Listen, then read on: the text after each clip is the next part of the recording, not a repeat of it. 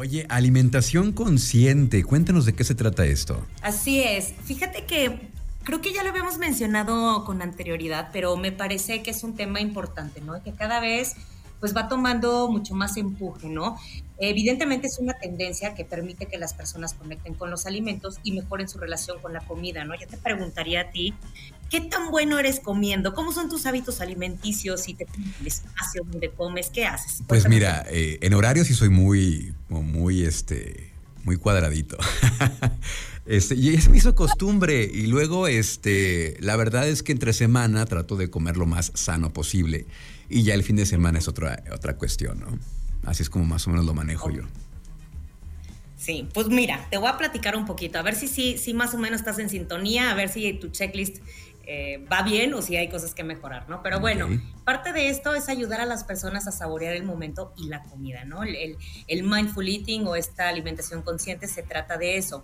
Y por supuesto, no sé si hoy en día, ¿no? Creo que tenemos tanta información en redes sociales, que si, que si el arroz es bueno, que si es malo, que eh, si cenar pan en la noche, ¿no? O si comer después de las seis de la tarde. Entonces, como que todo este exceso de información nos hace, pues, como crearnos ciertos estigmas, ¿no? Sobre la comida.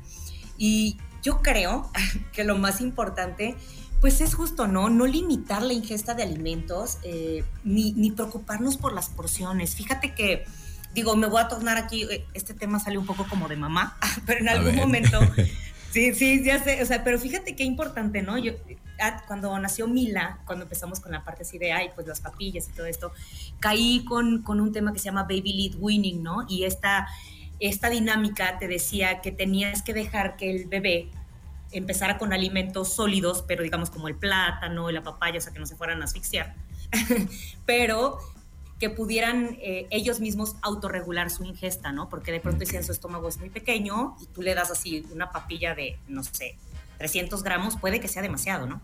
Entonces, justo, ¿no? Yo agarré y tomé esta metodología de alimentación y la realidad es que ella obtuvo muchos beneficios porque, como bien dicen, autorregulas, ¿no? O sea, de pronto tú te sientas a comer mm. a un restaurante o en casa de tus abuelos o de tus papás y así de, pues ahí te va la sopa y luego el arroz y luego la carne y tú terminas comiéndote todo sin ni siquiera saber, uno, ¿no?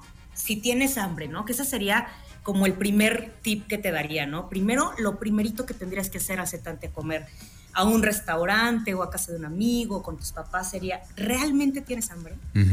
O sea, ¿te has preguntado esto cuando te sientes a comer o ya simplemente es dos de la tarde? Automático, ¿no? En automático, exacto. Entonces, primero como un, punto importante sería el analizar la sensación. ¿Realmente tengo hambre?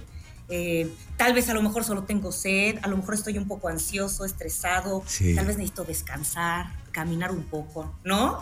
O sea, como que sí entiendo que, que todos tenemos esta idea, ¿no? De que, ay, tenemos que desayunar, comer y cenar y el desayuno es el, alimento más importante del día. Hay gente que hoy en día hace que hay uno intermitente y bueno, ¿no? O sea, pero lejos de irnos a esa parte, creo que sería un poco más conectar con nosotros, ¿no? O sea, conectar con, con el hecho de qué sentimos. A lo mejor no tengo hambre, a lo mejor solo es un pequeño tentempié. Entonces, fíjate, ¿eh? para que vayas tomando nota y, me digas cómo por comer. Preguntar si tengo realmente hambre, es el primer punto. Preguntar si tengo realmente hambre. El otro, la otra parte importante sería colocar todo lo necesario en la mesa, ¿no? Entonces, la intención es que te sientes a comer y digas, bueno, ya tengo mi salero o mis aderezos, mi ensalada, mi plato fuerte. Y que evidentemente el hecho de que no te pares de la mesa, o sea, sea un motivo de distracción, ¿no? Porque entonces, no sé si a ti te pasa, ¿no? Pero a lo mejor dejas el teléfono en el comedor, pero tú estás comiendo en tu habitación y entonces dices, híjole, se me olvidó el teléfono. Las servilletas. Cuando en, las servilletas, exacto. Entonces, pues ya te distraes, ¿no? Entonces, esto pues no permite que te concentres solo en la comida y estás pensando en otras cosas más que prestar atención a lo que estás comiendo, ¿no? Entonces, la otra parte importante sería colocar todo lo necesario en la mesa, pero sobre todo en la mesa, ¿no? O sea, la, primera recomendación es, pues no está chido comer en, ahora sí que en la, eh, viendo la tele, no está bien comer en la habitación, etcétera, etcétera, ¿no? Bien. Eh, la otra parte importantísima que creo que hoy en día todos tenemos un atache es sin distracciones. Claro. ¿Cuántos no comemos y estamos, va, con el teléfono, viendo la tele, este, inclusive leyendo. Yo soy de las personas que, me gusta comer mientras leo, ¿no? Creo que necesitamos modificar eso. Em, y por supuesto también tenemos la parte de masticar bien la comida, ¿no? Y bueno, hoy en día el mundo está súper acelerado, no sé tú, yo como la mayor parte del tiempo parada y así como de, ah, sí, lo que sigue, ¿no? Y, esta parte de, de, masticar los alimentos, porque entonces no te das cuenta de cuánto realmente es lo que estás metiendo de alimento a tu cuerpo, ¿no? No sé si te ha pasado. Sí, es, eh, vivimos en este mundo tan acelerado y hay gente que en cinco minutos ahorita vengo, déjame voy rápido a comer, hasta dices, ¿no? Déjame como algo rápido. Y, y, también... Sí, o le das una mordida. Ajá, y además de que se pierde todo esto que tú dices, también no te das tiempo de saborear los alimentos realmente, todo lo que hay, este, cada uno de los ingredientes, ¿no? Todo lo que, lo que implica ese momento sagrado. Y se ha dicho, ¿no? Los alimentos son sagrados y la, mi hora de comida es sagrada, y, pero pues justamente cayendo en esta misma en esta misma dinámica, tan rápida, pues no se da el tiempo uno para comer realmente. Entonces suena interesante esto de la, alimentación consciente y qué importante lo que dices también, lo de los desde pequeñitos que nos enseñan, ¿no? Probablemente también con la, con la prisa de corle porque te va a llevar a la escuela, este, desayuno un cereal, o, tiene que ver todo eso. Sí, claro, y fíjate que mencionaste un punto bien importante, ¿no? Hay que ser agradecidos con los alimentos y aquí, híjole, ¿no? Nosotros, por ejemplo, como, como restauranteros, eh, pues no sé, sacamos el platillo de cocina y sale con la temperatura y la presentación correcta y de pronto, pues ya sé, yo también lo hago, ¿eh? No estoy juzgando, pero ya agarras, le tomas la foto, ya se te enfrió, ya, este, ya lo reacomodaste, o sea, es decir, pierde uno tanto tiempo de pronto subiendo, ¿no? Como estas historias eh, que se ven que, que, es muy bueno, ¿no? Porque a nosotros como, como restauranteros nos ayuda mucho. A la promoción, este, sí. A la promoción, publicidad y todo, y, pero también creo, y, aquí te lo decía, ¿no? Como un tipo, o sea, hazlo una vez a la semana, o sea, no, no tienes que hacerlo diario, ¿no? Porque también está canijo, ¿no? Pero una vez a la semana que realmente te sientes, comas consciente, eh, te preguntes, oye, cuerpo, ¿qué, ¿qué, se te antoja, no? ¿Quieres una ensalada o quieres una hamburguesa? Pero si es una hamburguesa que la disfrutes así como, no que estés así de, ay, mañana voy a tener que echarle dos horas al gym, ¿no? O sea, que de verdad seamos más conscientes de lo que comemos y, y sobre todo que, que valoremos esta, ahora sí que toda esta cadena, ¿no? Detrás de los alimentos, ¿no? Los productores, los, los, comerciantes, los chefs, los cocineros, los meseros, los divulgadores gastronómicos, vamos, ¿no? O sea, toda esta cadena que hay detrás de un simple sentarnos y comer nomás porque es hora de la comida. Exacto, sí, básicamente es eso, disfrutar la comida y, comer de manera consciente, dándole el tiempo a ese momento tan especial del día. Oye, eh, Bere, cuéntanos ahora, nos traes, nos quieres platicar acerca de, de la conchelote y otros tipos de conchas, cuéntanos por favor. Conchelote, hablando de comer. Fíjate, ¿cómo somos el mexicano, no? El ingenio mexicano es una chulada, siempre es motivo de celebración.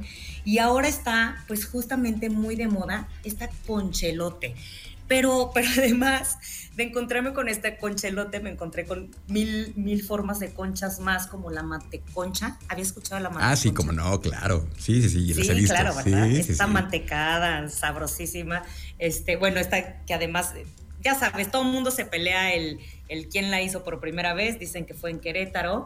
Está también la conchurra, que es una concha que trae pues un churro en, la base, que aparentemente viene de la Ciudad de México. La calaba, calabaconcha, ¿no? que es una concha en forma de calabaza, precisamente se da en, Día de Muertos ahí en, en Coahuila. Y pues bueno, ¿no? Ahora nace esta conchelote, eh, que es de una panadería que precisamente está en la, zona, en la zona centro de Saltillo. Y pues ellos se describen como con una frase que dice, somos los hijos del maíz, ¿no? Entonces puedes elegir entre estas tres opciones, la clásica de color blanco, la amarilla de vainilla y una morada como, como el huitlacoche. Entonces a mí me sigue sorprendiendo esta parte del ingenio mexicano porque además, claro, ¿no? El panecito en la mañana o el panecito en la noche así sopeadito es una gozada. Y eso es mucho de nosotros los mexicanos, el, ser paneros. ¿no? creo que es poca la gente que dice a mí no me gusta el pan. O sea, todo mundo le gusta el pan. Aquí en San Juan de Dios se come un pan, Bere Cuando vengas tú a llevar. No, no, no, no, qué maravilla. Oye, y ya para, ya para este, despedirnos, Bere, em, sigue la, estamos en plena temporada de vendimias. Cuéntanos cuáles son las de este fin de semana, por favor. Así es, seguimos en temporada de vendimia. Este fin de semana hay Dos, eh, tenemos en Cuna de Tierra la, la onceava vendimia. Fíjate que estaba revisando, en, línea las entradas están agotadas, sin embargo te da la opción de que hables por teléfono para ver si hay eh, todavía algún espacio disponible. Cuna de Tierra está en la carretera Dolores Hidalgo, eh, San Luis de la Paz. Y por supuesto, van a tener una comida por el chef Ricardo Luna, van a, van a poder probar, o sea, digamos, la entrada te incluye la, la degustación de las etiquetas de cuna de tierra, catas, talleres, paseos por el viñedo, destilados por copeo y por supuesto ya sabes que no puede faltar estas expos comerciales y expo musicales. Entonces, si, si tienen oportunidad de darse una vuelta, eh, yo les diría primero, primero marquen, ¿no? Porque la verdad es que me da mucho gusto ver que, que estos eventos estén pues agotados, ¿no? Que, finalmente Guanajuato esté bien presente. Es este sábado 27 de agosto. Y también tenemos en Viñedo San Miguel, es un evento igual, ¿no? Es una vendimia, va a haber música, fiesta, vino, eh, van a poder degustar comida del restaurante Trasiego. Este boleto te incluye una copa de vino, un sombrero, un portacopas, una botella de, Viñedo San Miguel y algunos talleres. Eh, empieza a partir de la una de la tarde y hasta las 11 de la noche. De este sí vi que todavía tienen disponibilidad, eh, digamos, a espacio. Entonces, ojalá puedan, puedan ir y disfrutar de estas vendimias que se están dando aquí en el estado, que siguen poniendo bien, bien en alto el nombre de Guanajuato. Perfecto, pues ya tenemos plan para este fin de semana. Entonces, muchísimas gracias, Bere. ¿Cómo los encontramos a ustedes en redes sociales, por favor? En redes sociales estamos en Twitter, Facebook e Instagram como arroba Cocina y el mío personal es arroba 9. Perfecto, muchas gracias, Bere, y acá nos escuchamos la próxima semana. Claro que sí, muchas gracias.